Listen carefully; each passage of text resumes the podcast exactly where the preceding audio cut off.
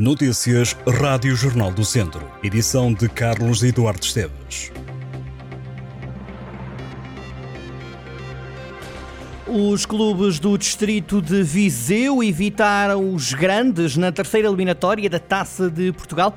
O Académico e o Tondela vão jogar em casa a terceira eliminatória. O Mortágua tem deslocação à Madeira. Os vizienses recebem o União de Leiria, da segunda Liga, no estádio do Fontelo.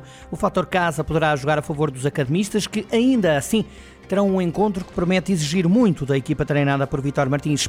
Já o Tondela recebe no estádio João Cardoso a equipa do 1 de dezembro. O clube de Sintra joga a Liga 3. O Mortágua tem o desafio mais complicado no que diz respeito às equipas do distrito. O clube treinado por Rui Gomes vai até à Ilha na Madeira defrontar o Marítimo. Os jogos estão marcados para o fim de semana de 21 e 22 de outubro. Recordo, Marítimo, Mortágua, Tondela, 1 de dezembro, Académico de Viseu, União de Leiria.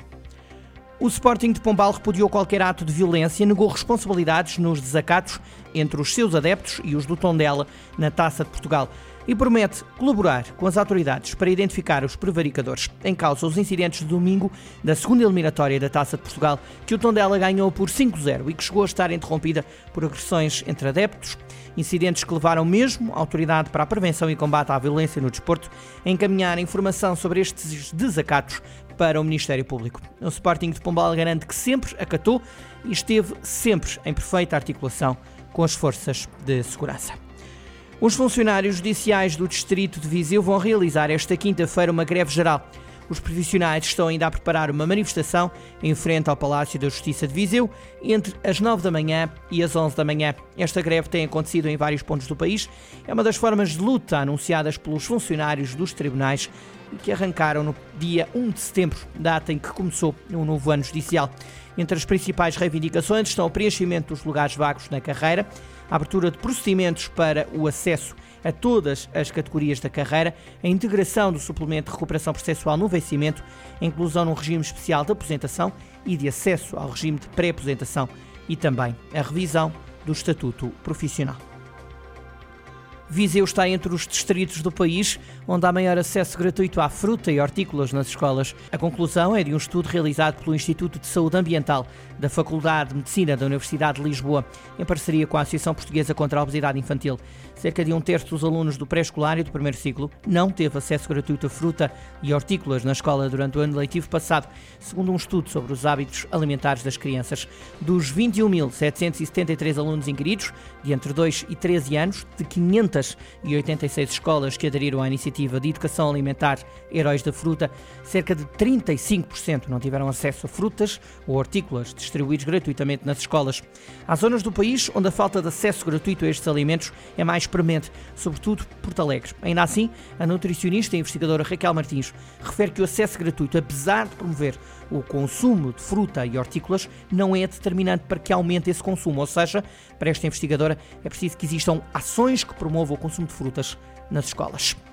A Assembleia Municipal de Lamego aprovou por maioria a manutenção dos impostos municipais no próximo ano, nomeadamente a derrama, o imposto sobre o lucro das empresas, também a taxa de direitos de passagem e a participação variável no IRS.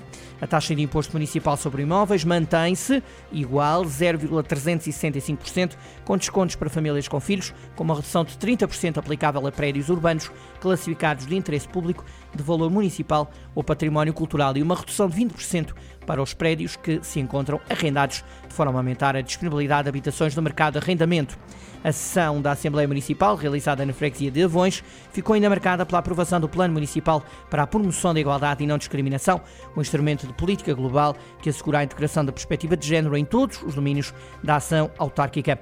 O plano foi elaborado no âmbito de um protocolo entre a Autarquia de Lamego e a Comissão para a Cidadania e Igualdade de Género.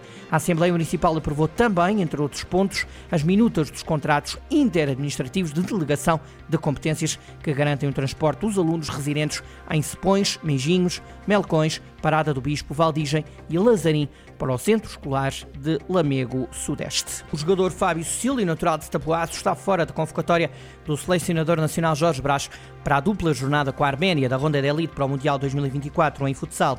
O atleta tinha abandonado mais cedo o estágio da seleção nacional depois de se ter lesionado e já não foi opção no jogo que decorreu em Viseu a 20 de setembro contra a Geórgia, jogo que Portugal ganhou. Nas opções do selecionador nacional mantém-se Cristiano Marcos, de Tabuaço, guarda-redes, e André Coelho, de Nelas. Portugal lidera o grupo E com 6 pontos, mais 3 do que em Finlândia e a Geórgia. A Arménia tem 0. Os vencedores dos grupos garantem a qualificação direta para a fase final do Campeonato do Mundo, que vai ser jogada no Uzbequistão. Os quatro melhores segundos qualificam-se para um play-off, de onde vão sair os últimos dois qualificados da Europa. O primeiro jogo da dupla jornada será na Arménia, no dia 6 de outubro, depois na Pova Varzim, no dia 11 de outubro, às 9h30 da noite. Estas e outras notícias em jornaldocentro.pt